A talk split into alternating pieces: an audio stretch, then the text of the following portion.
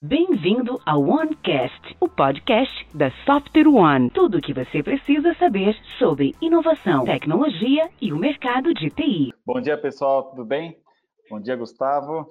Então, essa ideia que surgiu algumas semanas atrás de, de, de trocar uma ideia com vocês, colocar para vocês insights de grandes nomes do nosso mercado, eu acho que a gente teve, a gente alcançou uh, grande, é, de uma maneira muito legal o nosso objetivo, é, a gente, lembrando aqui que quando a gente teve essa ideia de, de fazer esse papo, foi porque a, a, gente, como Software One, a gente presente no mercado há, há, muito tempo, levando inovação e transformação para as empresas, eu sempre digo que a gente não faz isso sozinho, a gente sempre faz isso com o apoio de, de grandes parceiros.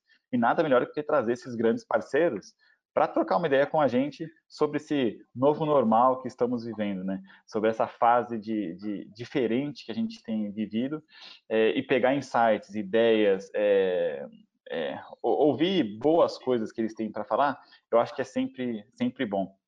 E hoje aqui, nosso último convidado de, de, de mercado, mercado de tecnologia, é, é, o Gustavo. Gustavo, ele é o presidente da Veritas, é um super parceiro de, de longa data também, um, profissional que eu conheço também de, de um tempão. Então, Gustavo, é. bom dia, obrigado pela sua participação aqui. É, e já vou me dar uma pergunta no meu, no meu bom dia. Como você está pessoalmente, sua família, nesse momento novo aqui? Bem-vindo. Obrigado, Otávio. É um prazer enorme fazer parte desse grupo, poder ter essa oportunidade. Parabéns pela iniciativa, uma iniciativa muito bacana, repercutindo no mercado. Meus parabéns. É um prazer, em nome da Veritas, poder fazer parte desse evento. Cara, com relação à família, não diferente de todos, estou enclausurado, estou fazendo a minha parte. Tive uns contratempos, estavam comentando um pouco antes, tive uh, uma questão com a minha mãe, mas graças a Deus deu tudo certo. Hoje estou quarentenado, uh, com minha família, trabalhando de casa, uh, vivendo esse novo normal, como você bem colocou, muito, uh, muita ligação, muita conversa, muita áudio, áudio profissional, áudio pessoal, afinal, os meios de comunicação têm ajudado para a gente matar um pouco da saudade daqueles entes é. que estão distantes, mas não diferente de todos, no momento aí desafiador, mas com a certeza que vamos sair muito mais fortalecidos. Legal, maravilha. E me fala um pouco da Veritas, como que vocês estão lá? Como que a, a empresa está tá enfrentando esse novo momento? Aí falando de pessoas, processos, tecnologia, como que vocês estão vivendo esse momento? Desde de quando vocês estão aí quarentenados é, também, trabalhando sabe, de casa? Sabe que uh, foi uma decisão difícil para nós, porque a gente fica ali na região da Berrine, uh, na primeira semana de abril a gente teve um caso no prédio, isso acabou fazendo com que definíssemos home office a partir da segunda semana de abril, uh, de março, desculpa. Uh, isso, é, então fomos um dos primeiros a, a, promover o home office, com um desafio interessante, afinal eu estava no último mês do meu ano fiscal. Então você Uau. imagina, no último mês do seu ano fiscal, promover home office. Mas não pensamos duas vezes, afinal, a parte mais importante das empresas são as pessoas, e a gente queria uh, poder preservar as pessoas. Então, a gente passou por um planejamento pesado, uh, primeiro para garantir que essas pessoas uh, estivessem com todo acompanhamento, orientação, tanto do ponto de vista profissional, mas também pessoal, garantindo que essas pessoas tivessem todas as condições de trabalho em suas casas uh, a gente criou uma cadência de comunicação muito mais intensa para manter o time informado, para manter uh, a regularidade, a execução acontecendo. Como comentei, a gente estava no final do nosso ano fiscal. E, obviamente, um planejamento de retaguarda, porque a gente já entendia uh, que tudo que estava acontecendo naquela oportunidade ia refletir nos nossos clientes. Então, a gente já fez um plano de retaguarda, de como poder sustentar esses clientes, como poder apoiar, colocar nossa equipe de engenharia à disposição. E um outro tá. ponto que a gente se preocupou, Otávio, é a distância acaba afastando um pouco as pessoas. Então, a gente também foi muito cuidadoso em criar alguns programas internos uh, com o objetivo de trazer o time para próximo. O que, que eu quero dizer com isso? A gente criou cafés da manhã uh, com a liderança, onde os funcionários têm a oportunidade de tirar um pouco daquela ansiedade, fazer as perguntas, entender em qual caminho a gente está, uh, no sentido de também dar tranquilidade para as pessoas, porque a gente sabe que trabalhar de casa não é simples.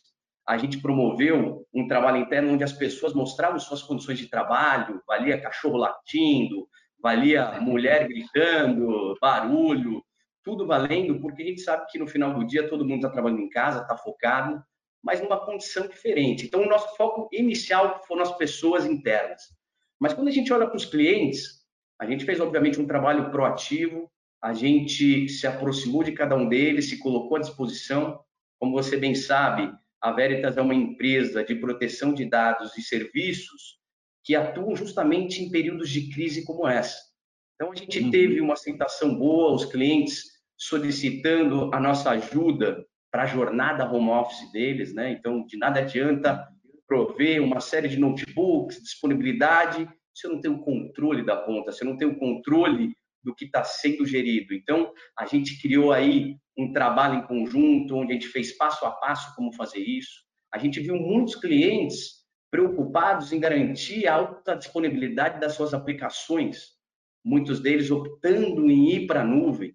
Como fazer uma aplicação que historicamente não é nativa em cloud, seja cloud native.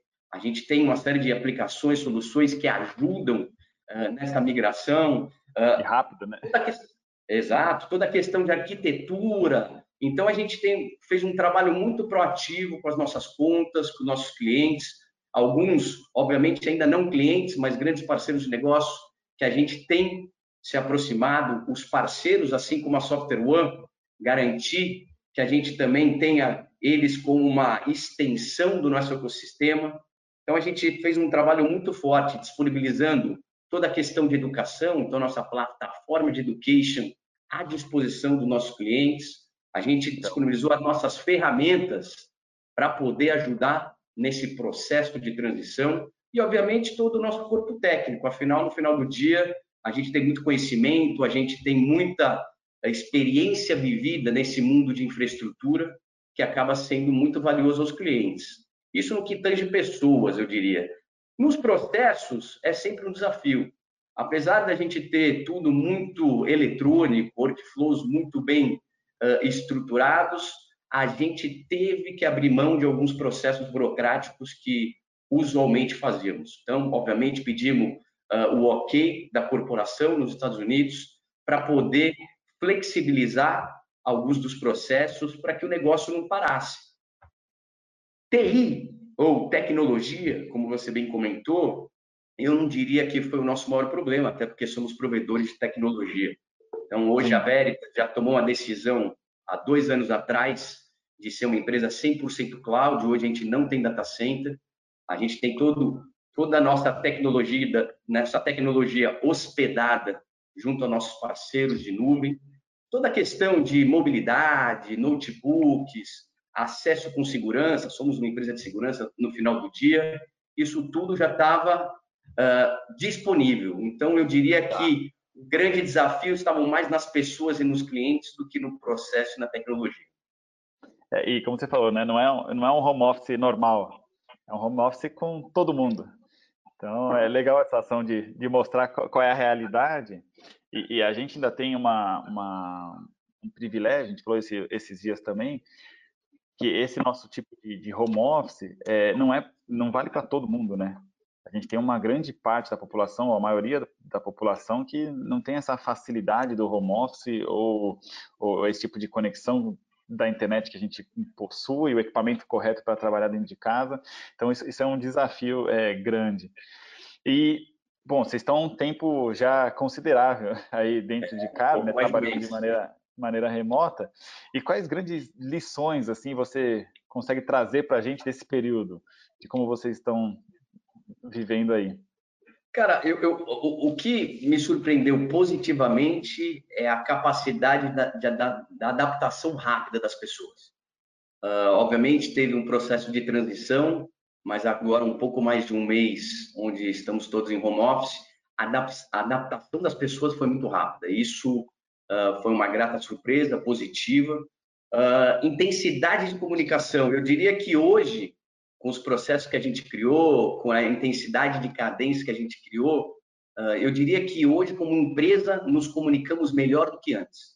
Né? Então, é, é um legado importante que fica, né, no sentido de uh, comunicar melhor, né? Eu acho que tem, quando você está no escritório, existe muita informalidade. Quando a gente está num contexto como o nosso, a comunicação ela é muito mais intensa, mais formal, e isso ajuda. Então, até período pós-crise, é, é um legado que a gente espera perpetuar. Produtividade, eu acho que esse é o ponto-chave. Eu, eu, tinha pessoas que perdiam no trânsito, Otávio, uma hora e meia para ir, uma hora e meia para voltar, três horas no trânsito.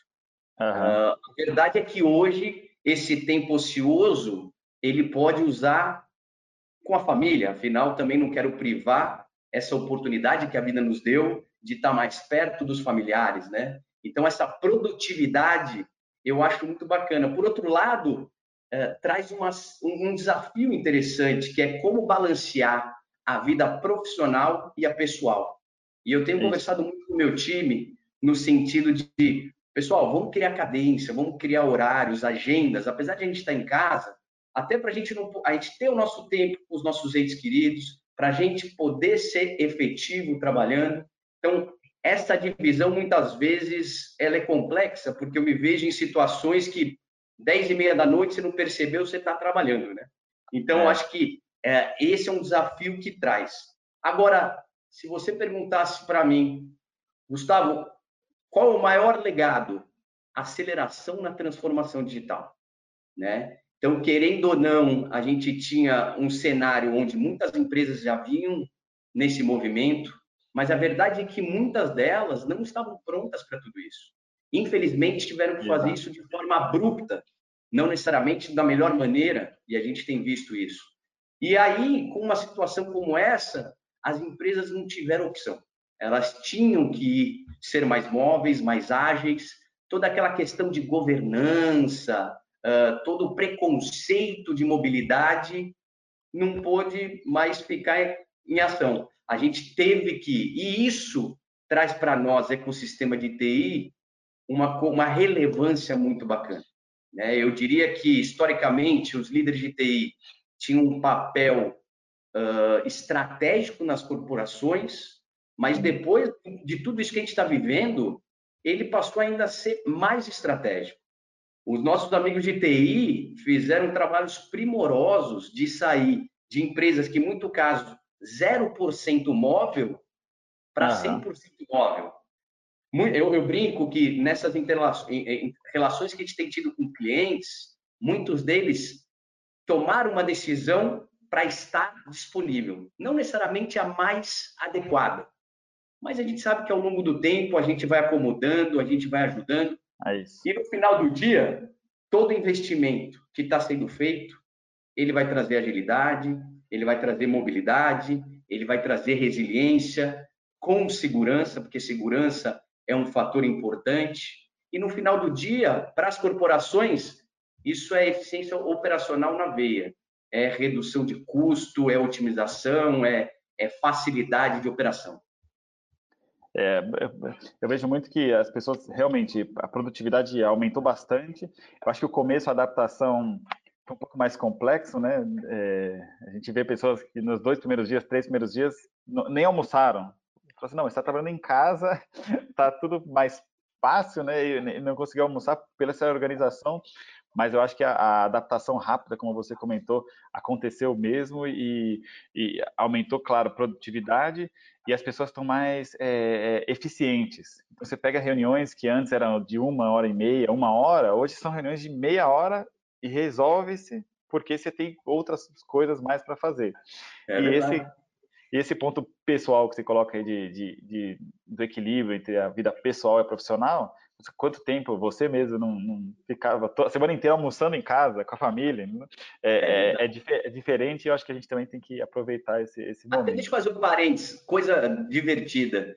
Uh, essa semana, a gente está tendo o nosso evento anual de vendas global. Olha que coisa maluca.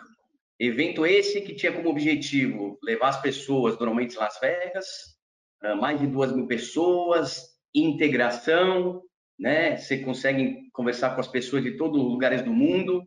E esse ano, com a Covid, não. A gente conseguiu uma plataforma digital assim como essa, a gente criou uma série de recursos audiovisuais bacanas.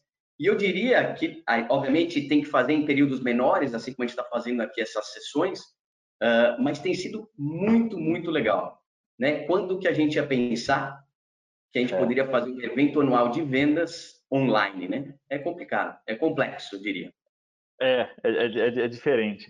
Eu vou pegar um gancho numa coisa que você falou, que realmente as, eh, as, empresas tiveram que se transformar rapidamente, né? Normalmente se faz em, em fases ou horizontes, enfim.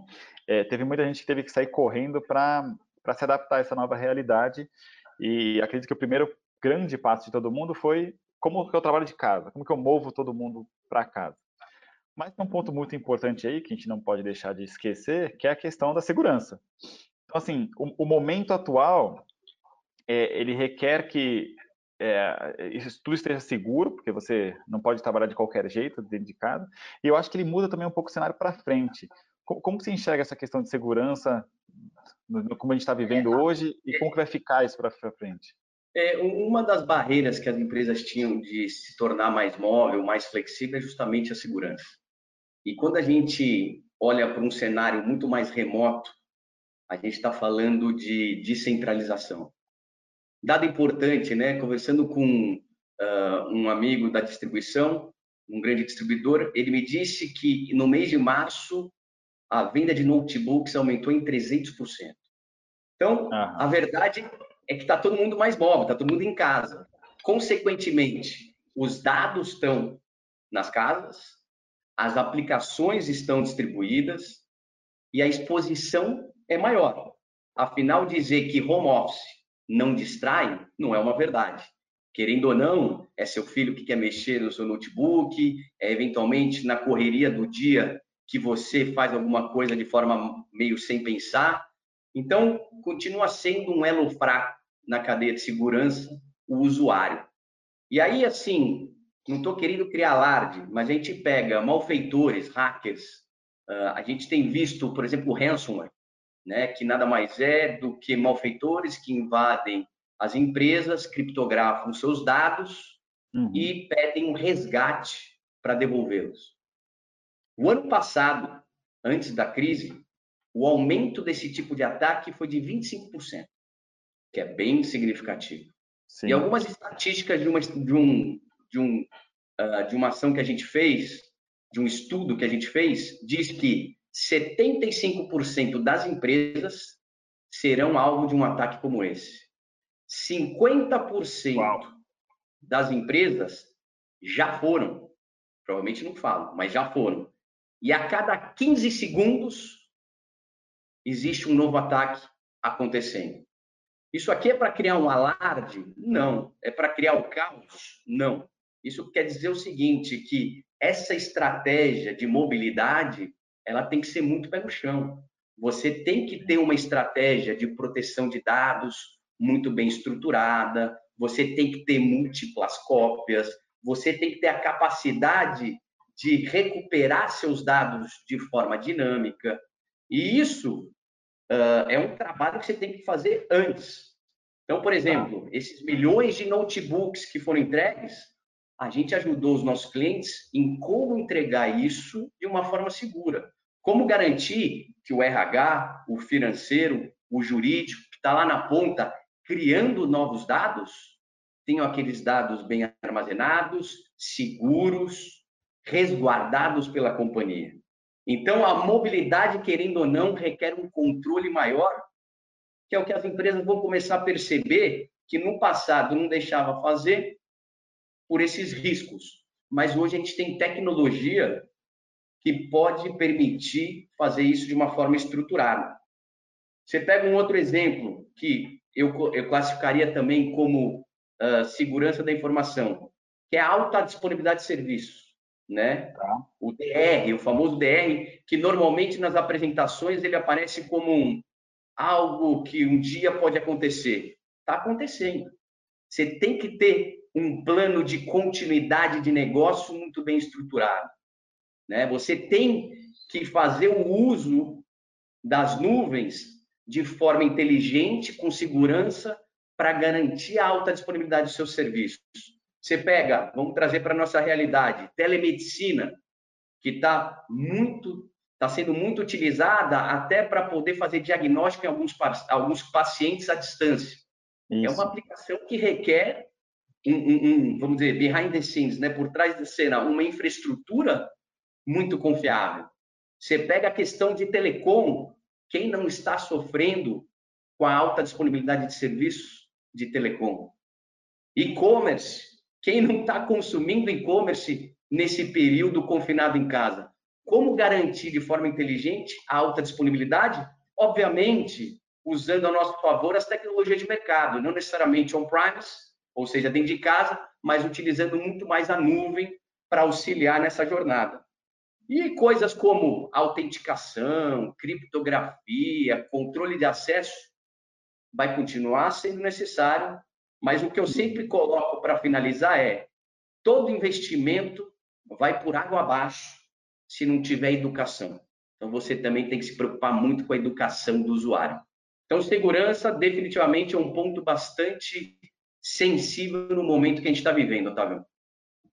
É, eu acho que é, é, eu acho que já era uma preocupação mesmo, como você colocou, e cada vez mais isso se torna é, não é nem algo essencial, é algo obrigatório.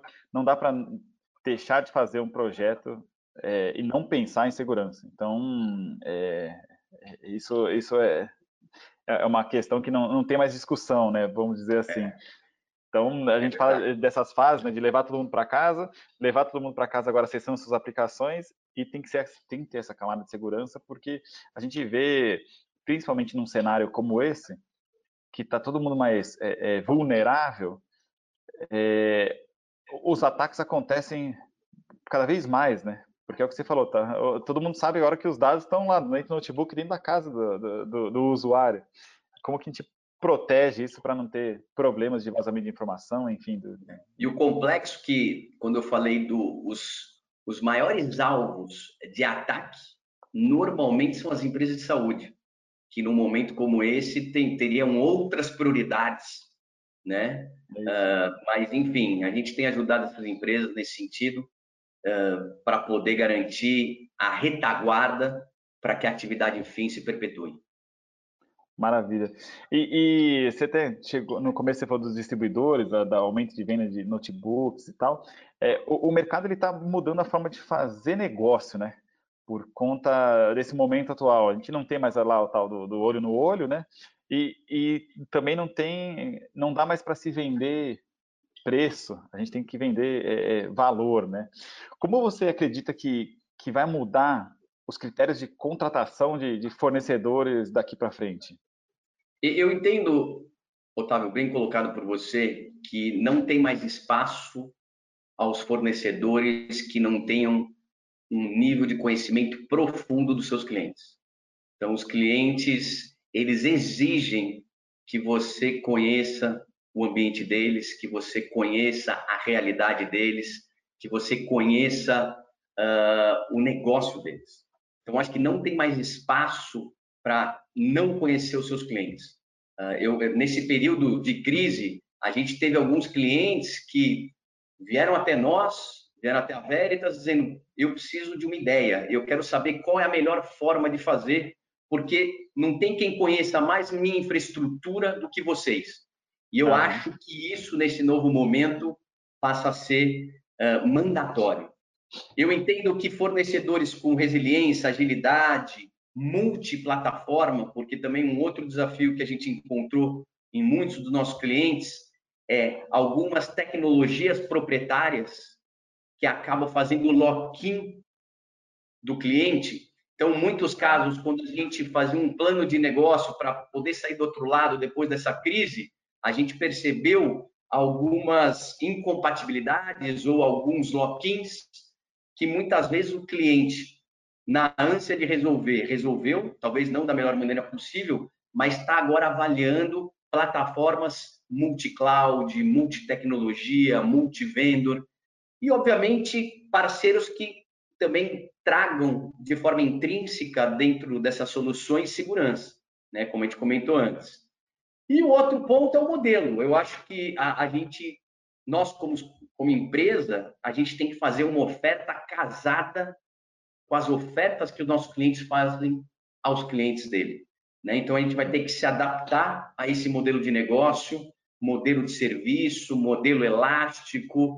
Uh, a gente vai ter que ser muito mais criativo e parceiro. Agora, preço, eu acho que situações como essa é onde você estreita relacionamento, é onde você mostra o valor né, do investimento realizado. E acho que isso vai ajudar as empresas de TI a demonstrar, porque muitas vezes a gente percebe a, a força da equipe de compras numa aquisição de TI vem crescendo ao longo dos tempos. Essa é a minha visão.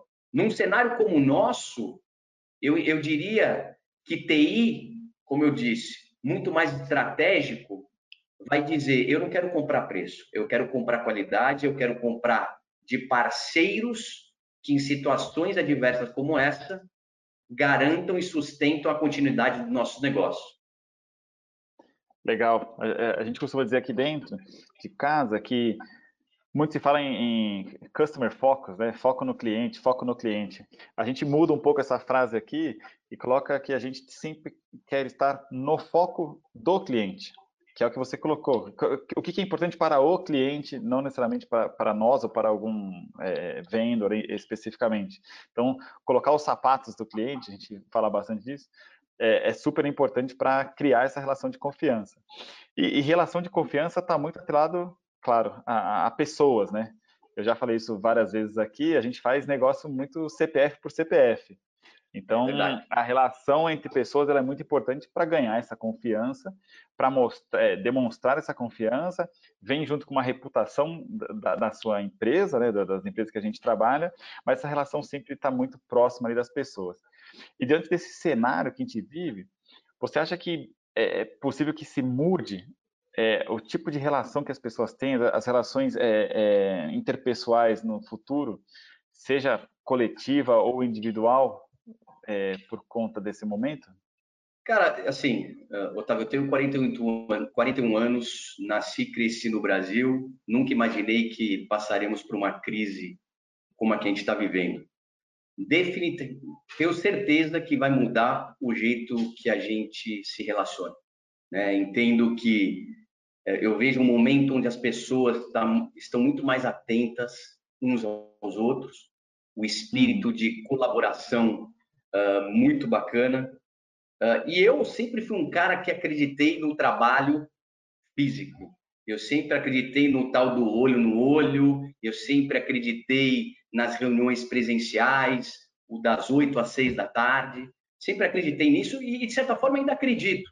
Eu acho que vai ter que ter sim um balanço entre isso, porque uhum. depois que as pessoas se acostumarem com esse com essa mobilidade, é um caminho sem volta. Agora o balanço é importante, mas também traz algumas reflexões. Será que eu preciso de tantos escritórios, né? Será que eu preciso viajar tanto como eu viajo? Somos colegas de aeroporto, quantas vezes nos encontramos em aeroportos Verdade. por aí? Né? Ah, mas com a tecnologia, você pega as soluções de colaboração. Esses dias eu estava conversando com um provedor de colaboração e ele me disse que a estatística antes da crise, o consumo de colaboração era em média dia no mundo 900 milhões de horas. Pós-crise, já estamos em 3,5 bilhões de horas. Ou Uau. seja, Está todo mundo se familiarizando, todo mundo criando intimidade com esse mecanismo. E aí eu te pergunto, será que no futuro, numa reunião que tenha que fazer um voo ao Rio de Janeiro, que você sabe todo o trabalho que isso dá, será que a gente não consegue fazer em alguns casos, não todos, obviamente, mas em alguns casos, isso de forma remota? Eu acho que sim, porque os interlocutores vão estar muito mais íntimos desse tipo de tecnologia. Então, Sim. definitivamente a gente está num pêndulo exagerado. Afinal, a gente está todos quarentenados no isolamento social. Eu entendo que aos poucos isso volta e a gente vai chegar num meio termo. A gente vai perceber funcionários que vão perguntar: será que eu quero trabalhar em uma empresa que não me dá mobilidade? Esse tipo de questionamento vai ser feito. E se você quer reter o talento, você vai ter que se adequar. Então, acho que há uma mudança na forma de relacionar, há uma mudança na forma de fazer negócio. E como líder, eu acho que o principal desafio é manter a unidade, manter o espírito de equipe nesse modelo. Porque, querendo ou não, o olho a olho, o dia a dia no escritório acaba criando essa conexão entre o time, mas nesse ambiente híbrido, que eu entendo ser o nosso futuro, a gente vai ter que trabalhar isso da mesma forma. É, isso, isso, é interessante porque há uma grande discussão, inclusive, no sentido da, da confiança entre colaborador e empresa. Que nesse período, é, é, essa confiança cada vez mais ela se estabeleceu e cada vez mais ficou é, mais forte, porque primeiro que as pessoas não estão todas juntas trabalhando. Então você tem um time que você está unido, você, como você mesmo colocou, uma unidade ali, é, que você confia no que o seu par, no seu colega, enfim, está fazendo, sem que você esteja olhando se ele está fazendo ou não. Você não está dentro do escritório vendo se ele está lá sentado na mesa é, trabalhando. É, e eu acho que isso vai perdurar porque, como você bem colocou, o, o mundo já vinha num processo de mudança para trabalhar com mobilidade de uma maneira muito mais fácil. Talvez um ponto que pegasse era, era um ponto de confiança. Se eu mandar todo mundo para casa, muitas empresas pensavam assim: será que é, é, eles realmente vão fazer o que a gente precisa? Eu acho que nós, como empresa de tecnologia, a gente está mais acostumado com isso. A nossa vida já é, é, móvel, né? A gente já trabalha, você citou lá de aeroporto, a gente já trabalha de qualquer lugar. Então, para a gente isso é um pouco mais fácil. Mas para quem não é da área de tecnologia, será que é, como que estão lidando com isso? Então, acredito sim que, que, que a confiança vai aumentar e que é essas discussões de será que eu preciso de tantos escritórios, será que eu preciso fazer tal viagem, será que eu preciso, vai certamente é, acontecer. Esse o, o, novo normal, muita coisa vai perdurar é, para sempre mesmo quando isso acabar. A verdade é que a tecnologia acaba ajudando nisso tudo. Então, eu, eu entendo que a gente não, não vai perder em nada. O que a gente precisa é se adaptar e tomar melhor proveito da tecnologia. Esse é o caminho. Boa. E, bom, falando em tecnologia, a Veritas é uma empresa de tecnologia de ponta aí que apoia muita empresa, faz coisas muito legais. É, e eu queria que você contasse como que as tecnologias da Veritas podem ajudar a, a, as pessoas, as empresas, nessa jornada de, de, eficiência, vamos chamar assim, em momentos como esse, momentos que a gente está tá vivendo. É, a Veritas, como você bem sabe, Otávio, somos uma empresa aí de 35 anos. Alguns colocam como uma empresa antiga, eu prefiro colocar uma empresa jovem com um legado importante. Então, a gente conhece muito bem uh, a história e a gente consegue se adaptar, foi se adaptando ao longo do tempo, trazendo inovações conforme a transformação das tecnologias. Nós somos uma empresa de proteção de dados e disponibilidade de serviço que justamente atua com mais intensidade em situações críticas como a que a gente está vivendo. Né? O grande uh, diferencial nosso é que a gente traz isso com simplicidade e segurança. Tá. Hoje, se você olhar para a nossa atividade, nós somos o meio, nós não somos o fim. Então, hum. a gente faz com que o meio funcione bem para que a atividade e fim dos nossos clientes tenham sucesso para que o negócio possa entregar o que precisa entregar. Então, hoje, a gente já tem lançado uma plataforma que a gente chama de Services Data, Data Services Platform. Essa plataforma ela é pautada em três pilares: API, alta disponibilidade, proteção e insights. No que tange alta disponibilidade, vai muito em conjunto com o que a gente comentou de continuidade de negócios, né? Como garantir a alta disponibilidade dos serviços dos nossos clientes, seja dentro de casa, seja em nuvem. A gente tem percebido uma série de clientes com aplicações legado que não estão prontas para a nuvem. A gente tem ajudado eles, a gente tem tecnologia para fazer essa migração para a nuvem e a partir do momento que aquela aplicação reside na nuvem, ela é nativa à cloud. Isso traz uma série de benefícios às empresas. A gente consegue fazer toda uma orquestração multitecnologia para que o seu DR, seu serviço esteja no ar de uma forma orquestrada, né? Usando certo. as diversas nuvens, agnóstico à nuvem, ambientes híbridos. E trazendo para a nossa realidade, hoje a gente tem muito orgulho de sustentar um cliente que está aí no foco, que é o Ministério da Saúde. O Ministério da Saúde Legal. protege todos os seus dados e todas as suas aplicações, aplicações essas que estão sendo usadas, inclusive, em todas as estatísticas que a gente tem recebido, de todos os informes de cada um dos estados, é, é o tipo de aplicação que tem que estar 24 por 7 no ar. Né? Eles têm que usar nuvem em algumas situações, até porque essa pandemia, por exemplo, trouxe uma demanda que provavelmente passando não vai ser necessário. Então, como tirar o proveito da nuvem para auxiliar nesse momento de elasticidade? A gente pega as empresas de telecom, onde a gente garante a alta disponibilidade de serviços, esse serviço que a gente tem ouvido muito na TV, onde está fazendo uma análise do distanciamento social através da tecnologia. Garantimos também a alta disponibilidade disso, já em nuvem, nesse caso. Então, uma série de casos relacionados à alta disponibilidade está no nosso pilar A, Availability. O P é proteção, onde nós somos conhecidos pelo Net Backup, produto esse que protege aos nossos clientes, não só dentro de casa, como eu disse, então não só um backup local, mas um backup distribuído, incluindo mobile, incluindo notebook, a gente consegue garantir uma gestão de proteção dos dados de forma inteligente para cada um dos nossos clientes. E o Insights, que talvez seja a ferramenta que a gente tem mais auxiliado nossos clientes, que ele dá o que a gente chama de visibilidade.